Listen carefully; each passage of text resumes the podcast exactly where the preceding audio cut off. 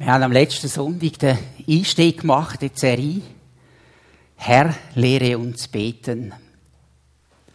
Und Johannes hat uns aufgezeigt, wo wir sollen anfangen. Also ist da nicht da oben, dass man mich möglichst gut sieht, sondern wo eben Vater unser oben anfängt, beim Vater.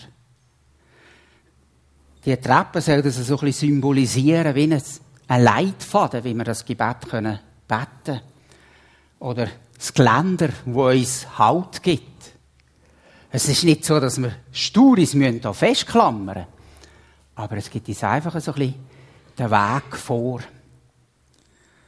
Und Johannes hat gesagt,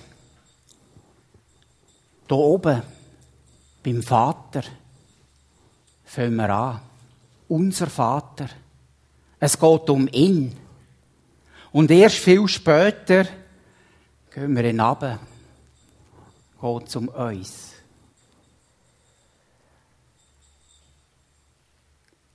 Wir sind beim zweiten Punkt jetzt. Und ich bin immer noch oben. Dein Reich komme. Es geht immer noch um einen Vater. Obwohl sie jetzt die erste Bitte ist. Dein Reich komme. Und genau da drin erleben wir doch ein Spannungsfeld.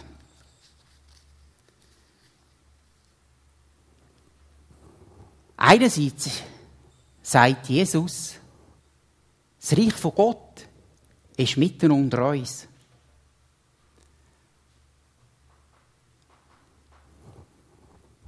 Andererseits sagt er aber, wir sollen beten, dein Reich komme. Das Anbrechen vom Reich Gottes ist ein zentrales Thema von dem, was Jesus lehrt. Es gibt verschiedene Ausdrücke davon. Reich Gottes, sein Reich, der häufigste Ausdruck vielleicht, das Himmelreich. Aber was ist das? Ich möchte das möglichst einfach definieren. Und ich glaube, es ist einfach der Bereich, wo Gott regiert. Das fängt also bei dir und mir an.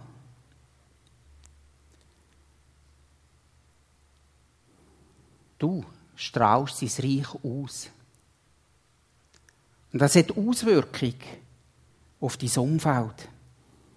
Und wir alle zusammen sind noch viel mehr Reich Gottes. Und wenn wir dann alle Gemeinden in Wiel und Umgebung gibt, dann gibt das schon einen recht grossen Haufen.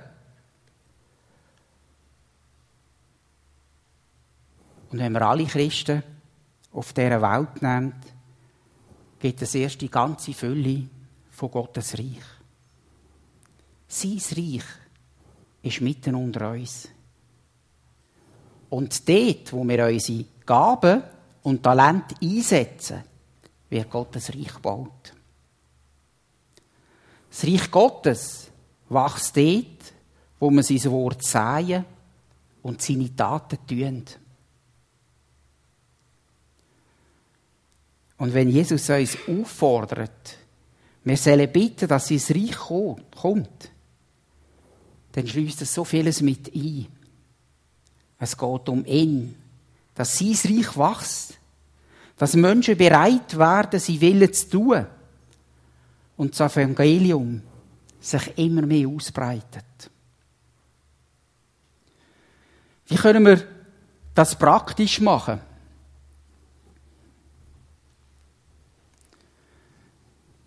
Ich mache das jetzt einfach anhand von ein paar Bibelversen. Und mal ein Beispiel. Ja, Jesus Christus. So wie du vom Vater gesendet bist, hast du uns gesendet. Um dein Reich zu verkünden. Und du hast gesagt, wir sollen unser Licht leuchten lassen dass die Menschen deine Werke sehen. Und ich bitte dich, dass du einfach uns hell leuchten dass wir Strahlkraft haben, dass das etwas bewegt. Und wir bitten dich, dass du Leute, Arbeiter in deine Ernte hineinschickst. Herr, und mach uns zu Menschen, die zuerst nach deinem Reich trachten und alles andere hinterher stellen. Und Herr, du hast uns verschiedene Pfund oder Talente anvertraut. Und ich bitte dich einfach, dass du uns Kraft und Weisheit gibst, die einzusetzen, dass dein Reich immer mehr wächst.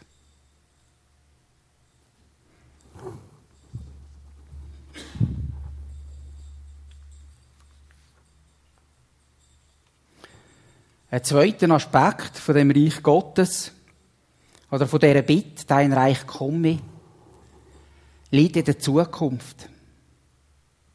Jesus wird wiederkommen und regieren. In Offenbarung 21, 3 und 4 heißt es, eine gewaltige Stimme hörte ich vom Thron her rufen. Hier wird Gott mitten unter den Menschen sein.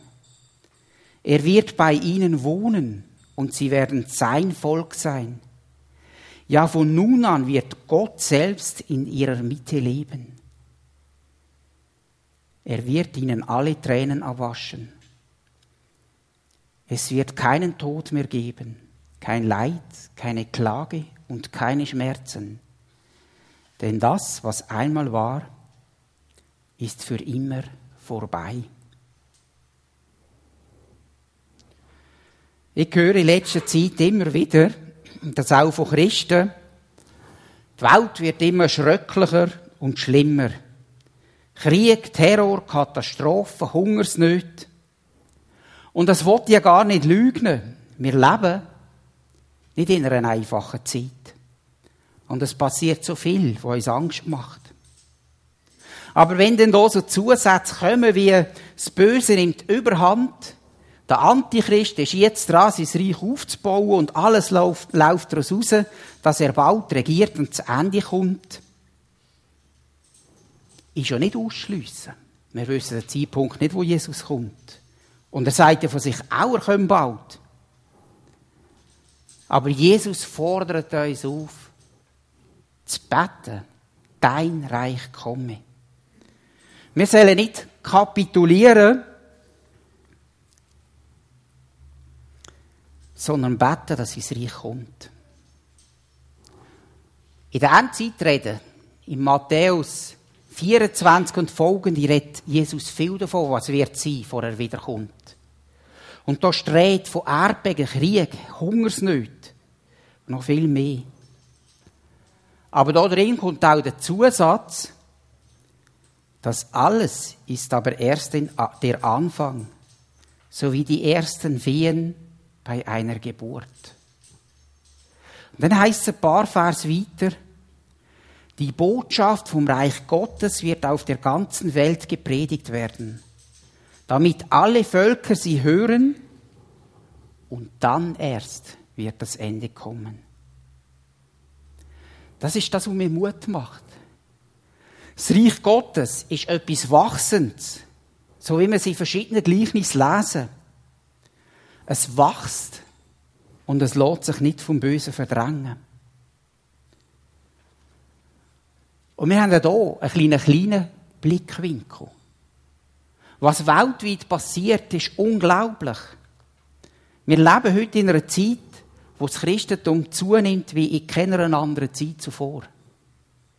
Weltweit kommen mehr Menschen zum Glauben an Jesus Christus als je zuvor.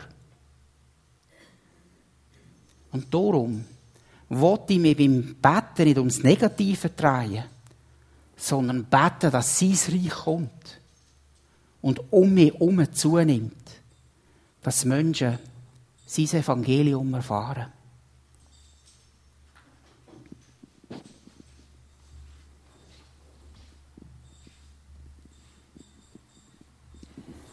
Kommen wir zum nächsten Teil, dein Wille soll geschehen, wie im Himmel, so auf Erde.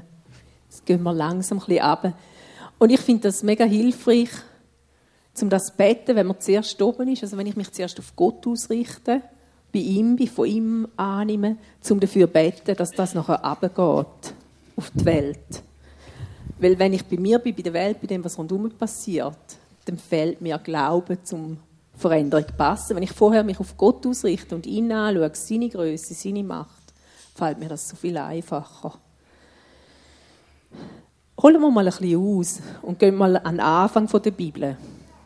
Schon ganz am Anfang, bei den ersten Menschen, haben wir gesehen, dass Menschen Nein gesagt haben zum Willen von Gott. Also Adam und Eva haben sich, schon sie haben sich nicht mehr an das gehalten, was Gott gewünscht hat, sondern haben selber entschieden. Und bis heute, glaube ich, tendieren wir Menschen ganz fest zu dem, unseren eigenen Willen im Mittelpunkt stellen.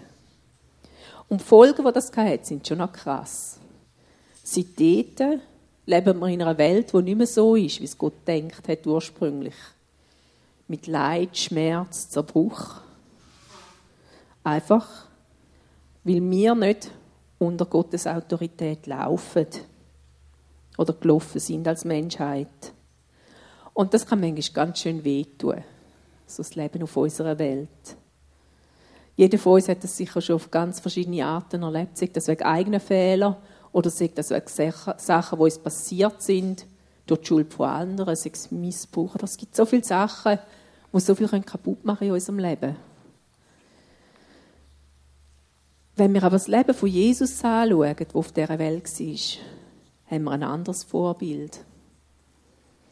Mich beeindruckt das immer wieder, wenn ich das Leben von Jesus lese, wenn ich darüber lese, wie er gelebt hat. Er sagt, meine Speise ist das, dass ich den Willen von dem tue, der mich gesandt hat und sein Werk vollende. Oder die Welt soll erfahren, dass ich den Vater liebe und darum mache, was der Vater mir gesagt hat. Oder auch der, am Schluss im Garten Gethsemane, wo er nochmal gerungen hat mit Gott. Lass doch das an mir vorbeigehen, was du willst. Aber nicht mein Wille, sondern dein Wille soll geschehen. Das ist für mich so ein Beispiel, das ich mir wünsche, dass sich immer mehr von dem in meinem Leben widerspiegelt. Dass ich in das hineinkomme, mich dem unterstellen, was er will, wo nicht immer das ist, was ich mir vorstelle, oder das Happy Clappy Life, sondern den Weg zu gehen, wo er sagt, dein Wille soll geschehen, so wie im Himmel, so auf Erde. Dein Wille, nicht meine. Für mich ist das der Teil vom Vater unser etwas, wo für mich so sehr fest auf dem Herz liegt. Ich bete so viel. Dein Wille soll geschehen, so wie im Himmel, so auf Erde. Ich habe so viel erlebt mit Gott, irgendwo, wo er mir begegnet ist und ich merkte, wie gut das ist, wie er mit uns umgeht. Er ist so gut. Es tut uns so gut, wenn wir Begegnungen haben mit ihm. Er geht so gut mit uns um. Und ich will, dass immer mehr von dem sich da auf der Welt, in der Beziehung um mich herum widerspiegelt. Darum bete ich das ganz viel. Weil mir das einfach wichtig ist, dass das abkommt, dass das Auswirkungen hat um uns herum. Dass mehr von dem erlebbar, spürbar ist für, für uns, für die Menschen um uns herum, für die Leute rundherum, die in Not sind. Das ist mir sehr wichtig. Aber wie beten wir das? Oder was, warum sollen wir das beten?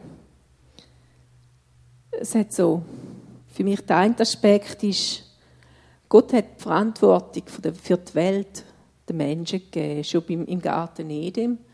Und dann auch Jesus, seine Jünger, dass wir dafür beten oder dass wir sollen Verantwortung übernehmen und dass, dass er will, dass wir ihm bitten, dass er macht. Dass er tut uns nicht zwingen, sondern er will, dass wir ihn einladen, dass er wirkt. Und dass wir ihn vielleicht auch einladen, dass er wirkt im Leben der Leute um uns herum. Er will eingeladen werden und uns nicht zwingen. Ich glaube nicht, dass nichts passiert, wenn wir nicht beten, weil Gott sucht uns ja, Gott uns ja nach. Aber trotzdem, glaube ich, passiert viel mehr, wenn wir dafür beten, dass sein Wille geschieht. Da passiert viel mehr um uns herum. Da können wir, glaube ich, etwas bewegen.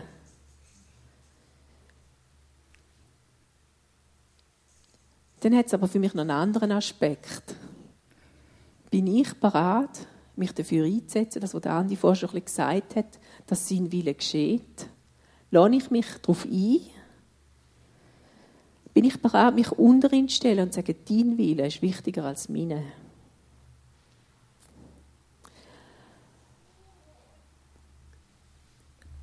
Wie bete ich konkret? Ich schaue zum Beispiel die Situation an äh, und fange an zu beten. Vater, du siehst die Situation in dieser Familie. Du siehst, wie das ist. Du siehst die Konflikte, die Verletzungen, die da passieren. Und ich wünsche mir so, dass da dein Reich reinkommt, dass dein Wille passiert. Ich lade dich ein, dass du kommst und dass einfach deine Gegenwart in die Familie hineinkommt, dass sie Begegnungen haben mit dir und lernen, so miteinander umzugehen, wie das deinem Willen entspricht. Kommt da rein und lass dein Wille geschehen. Ich will sehen, dass das, was du geplant hast, was du vorhast, das Gute, was du hast für sie, dass das sich zeigt auf der Welt. Das ist mir wichtig. Darum komm du und wirk.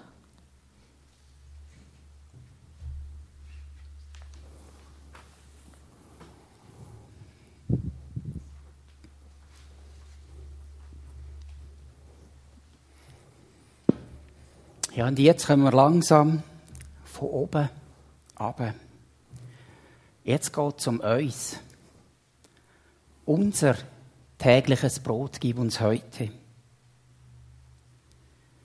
Ist das nicht ein überflüssiges Gebet für uns, die in einer Welt vom Überfluss lebt?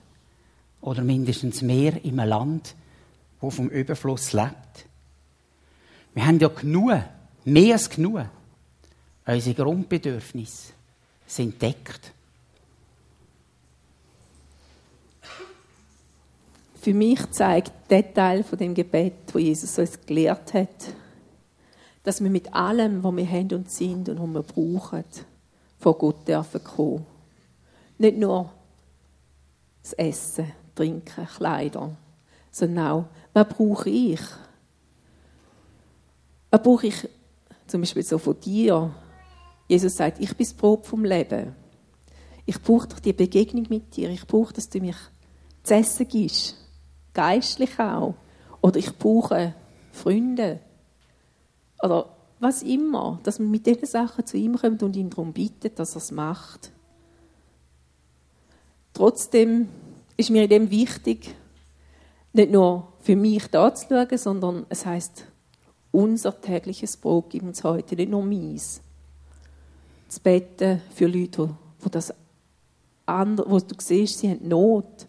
Oder zu beten und zu handeln in die Welt raus, dort, wo Armut ist.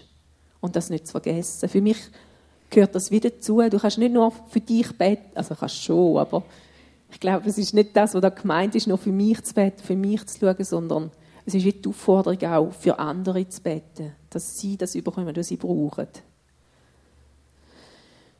Ich vergesse nie, als ich bei OM geschafft habe, als ich gereist bin, was ich da erlebt habe. Wenn ich Sachen sehe, wo Menschen sehr, sehr wenig haben. Mal bin ich in Russland und dann hat mich das Team mitgenommen zu einer Familie heim. Großmutter, Mutter, zwei Kinder.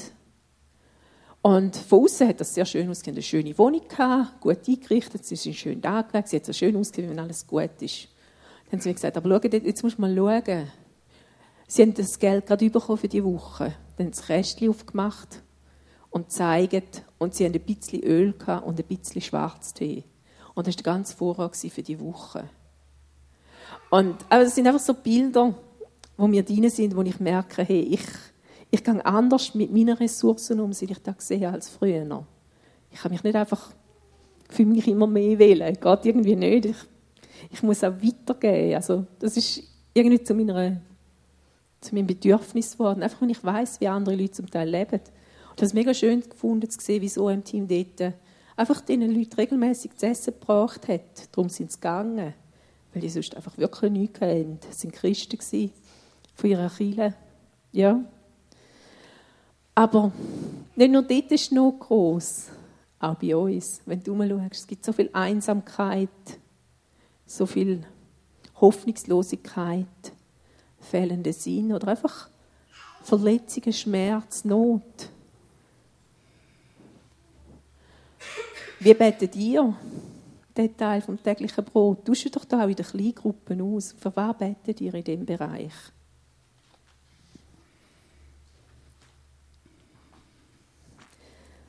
Wir hatten letztens so eine Szene, gehabt, haben wir, hat Andi die Rechnungen gezahlt und nachher so, ach, unser Budget geht einfach nicht mehr auf. Und dann war meine spontane Reaktion, dass ich einfach zu Gott bin damit und gesagt habe, du, Vater, du siehst, was wir brauchen. Du bist unser Versorger. Nicht wir selber, nicht unsere Arbeitgeber. Und er betet, dass er uns versorgt. Und gesagt, ja, du kannst ja irgendwie Zusatzjob, hast in ein paar Sachen abgekürzt worden. Du kannst doch schauen, dass ich wieder ein bisschen mehr dazu verdiene. Zeig du was. Dieser Woche habe ich irgendwie drei, vier Angebote bekommen, wo ich mehr arbeiten konnte. Dass ich gemerkt habe, uh, hoppla, ich muss schauen, dass ich mich nicht übernehme. Ich konnte auslesen, was will ich jetzt wirklich? Was nehme ich dazu, was nicht? Das habe ich mega schön gefunden, einfach zu sehen, wie er versorgt da drin. Aber eine Frage, wie bettest Aus welcher Haltung aus bettest wenn du Gott um etwas bittest? Kommst du aus Angst, aus Mangel, ich komme zu kurz? Oder vertraust du darauf, dass Gott versorgt? Ich kenne beides aus meinem Leben. Und er hat mich da recht herausgefordert, um nicht das Gefühl zu haben, ich komme zu kurz, sondern wirklich darauf zu setzen, dass er, dass er mich versorgt. Ich hatte Phasen, gehabt, bevor ich mit Mandy zusammen war, wo er mich da recht herausgefordert hat, habe ich manchmal meine Rechnungen nicht mehr zahlen Oder erst viel, also wenn Mani ist und hat mich mega gestresst, weil ich das nicht gern habe. Und dann hat er mich gefragt, auf was setzt du jetzt? Setzt du auf mich, dass ich dich versorge, oder setzt du auf deinen Arbeitgeber, auf das Sozialsystem? Was willst du? Auf was setzt du deinen Glauben da drin Und ich war hier gerade arbeitslos gemeldet. Dann habe ich das aufgehört. Und habe noch irgendwie fünf Jobs aneinander durch, so in dieser Zeit. Und dann dort ihnen einfach gelehrt, wie Gott das gemanagt hat und geschaut hat. Äh, dass es einfach aufgegangen ist. Und irgendwann hat es in mir so einen Glauben geweckt, einfach das zu üben, das Vertrauen auf ihn zu setzen. Dass das für mich heute so Situationen, wo ich merke, da reagiere ich ganz anders, als ich früher hätte. Wenn ich früher gefunden uh, ich komme zu kurz, Hilfe, Hilfe, und so zu Gott bin und würde sagen, hey, danke, versorgst du uns und ich rechne damit, dass du mich versorgst. Du hast versprochen. Es gibt so Bibelstellen, zum Beispiel Matthäus 6, Vers 8. Euer Vater weiß genau, was ihr braucht. Oder auch von Matthäus 6, 26.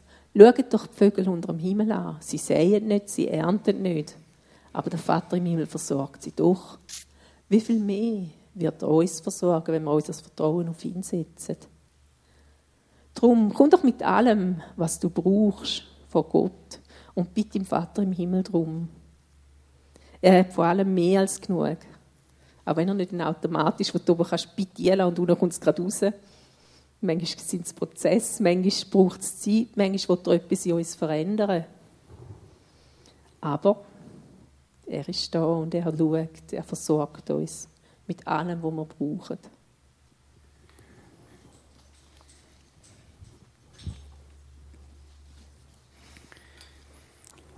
Und vergib uns unsere Schuld.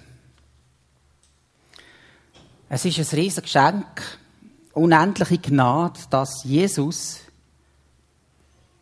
uns alles vergeben hat. Oder durch seinen Tod uns alles vergeben ist. Wenn wir Jesus in unser Leben aufnehmen und ihn um Vergebung bitten, dann nimmt er uns alle Schuld weg. Nicht nur, was in der Vergangenheit war, sondern auch in der Zukunft. Ich bin in einer Zeit oder in einem Umfeld aufgewachsen, wo es üblich war, möglichst sofort alles zu bekennen und um Vergebung zu bitten. Fast so ein bisschen die Angst, wenn da noch etwas offen ist und ich plötzlich sterbe, was ist denn? Heute wird fast das Gegenteil gelehrt. Einmal um Vergebung bitten langt und dann ist das erledigt. Wir sind gerettet. Halleluja. Und das ist so befreiend. Ich muss keine Angst haben durch einen Fehler, vielleicht sogar einen unbeabsichtigten, wo mir gar nicht bewusst ist, meine Errettung zu verlieren. Das ist Fakt. So ist seine Gnade. Aber warum lehrt uns denn Jesus, wir sollen um Vergebung bitten?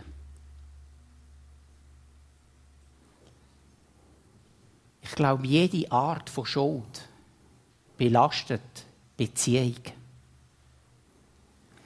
Wenn ich jetzt vom Vreni das Auto ausleihe, hat er schon einige Kratzer, das kleine Auto. Und wenn ich jetzt in der Tiefgarage und irgendwo noch einen Kratzer mache, vielleicht einen, den man kaum sieht, wo man fast denken könnte, der ist wahrscheinlich gar nicht von mir. Und ich weiß ja, das Vreni würde mir vergeben. Das ist kein Problem. Und trotzdem, wenn ich nicht um Vergebung bitte, ist das einfach so ein, ein komisches Gefühl. Eben so das Hin und Her, ist er jetzt wirklich von mir? Oder was, was sagt sie auch? Oder, oder dann kann es sein, dass er wirklich sieht und denkt, wieso sagt er mir nichts? Von wo kommt er? Genau. Irgendwie belastet das einfach Beziehung. Und darum glaube ich, ist es wichtig, dass wir auch mit unseren Fehlern zu Gott kommen und um Vergebung bitten. Im Wissen, dass er uns schon vergeben ist. Die Schuld belastet die Beziehung mit Gott. Und wenn der Schuldenberg immer höher ist und wir eigentlich wissen, sie ist schon lange vergeben, da ist einfach etwas zwischen. Gerade beim Betten. Darum ist es wichtig, dass wir unsere Schuld bekennen. Dann geht es weiter, wie auch wir vergeben unseren Schuldigen. Die beiden Punkte gehören für mich irgendwie nach der Bibel, merke ich, wie zusammen. Es gibt zum Beispiel auch den Vers in Matthäus, Markus 11, Vers 24, dort steht, wenn ihr betet, dann vergebt, damit auch euer Vater im Himmel euch vergibt. Es gibt ein paar so Stellen, wo Jesus das ganz klar rausstreicht, dass das wie zusammengehört, dass ein Ton ins andere irgendwie nicht verhebt. Also darum, schau hin, wo hast du Sachen, die du darfst vergeben Weil es macht dich frei und es macht andere frei. Es gibt viel zu sagen zu dem Thema, aber hm, die Zeit ist vorgeschritten und es sprengt den Rahmen von dieser Predigt, wenn wir da tief hineingehen. Darum, wenn du anstehst, bitte doch den Vater im Himmel, bitte doch Gott darum, dass er dir zeigt, wie du kannst vergeben, dass er dich lehrt, es um das ganze Gebet um Gott, lehr mich zu beten, lehr mich die Sachen loszulassen. Bitte ihn, dass er dich lehrt, dass er dir zeigt. Und bist dir bewusst, wenn du zum Beispiel tiefe Verletzungen hast, dass das einfach ein Prozess ist, der Zeit braucht, dass das nicht so tschack abfällt, sondern manchmal einfach Zeit braucht. Für mich sind die zwei Teile, vergib uns unsere Schuld, wie auch wir vergeben den Schuldigen, etwas, wo ich wie eine Routine drin gemacht habe in mein Leben. Ich habe mir so angewöhnt, wenn ich zu Abend ins Bett gehe, wie nochmal den Tag Revue passieren zu lassen vor Gott und da drin kommt einfach die Frage, gibt es irgendetwas, das ich bekennen muss? Oder wo, wo ich muss vergeben muss? Oder vielleicht Schmerz, den ich muss loslassen muss, wo ich dazu neige, das irgendwo festzuheben? Gibt es etwas, was ich einfach wieder muss abgeben muss vor dem Schlafen? Ich habe gemerkt, da schlafe ich viel besser, wenn ich das mache, als wenn ich das stehen lasse. Es gibt so einen Vers, der für mich zu dem passt. Da kommt aus Johannes 13, Vers 8, wo Jesus gesagt hat, wer badet hat, ist ganz rein. Er muss nur noch die Füße waschen vom Strassenstaub vom Tag. Und ich glaube, genau um das geht, dass wir einfach unsere Füße noch waschen. Wir sind gerettet, wir sind gereinigt. Aber das Staub abwischen vor mein Bett gehen, das macht man auch beim Duschen. Warum nicht auch in diesem Bereich?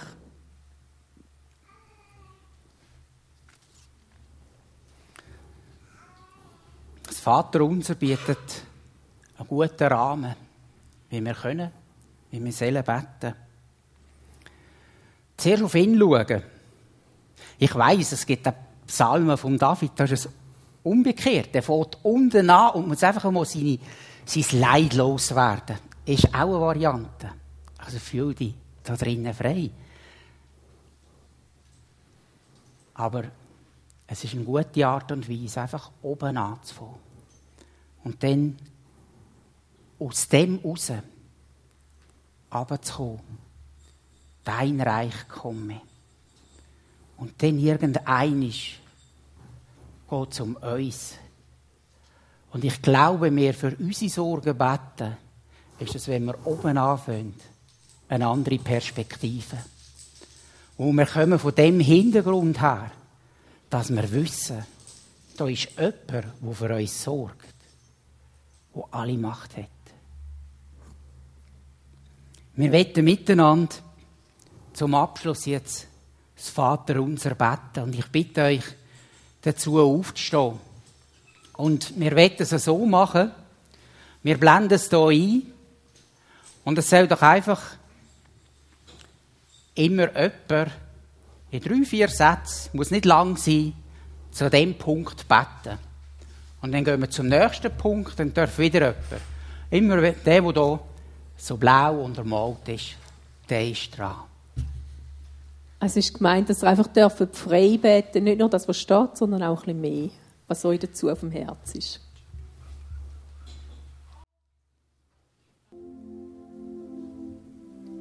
Ja, Herr, wir preisen und loben dich. Du bist gut. Amen.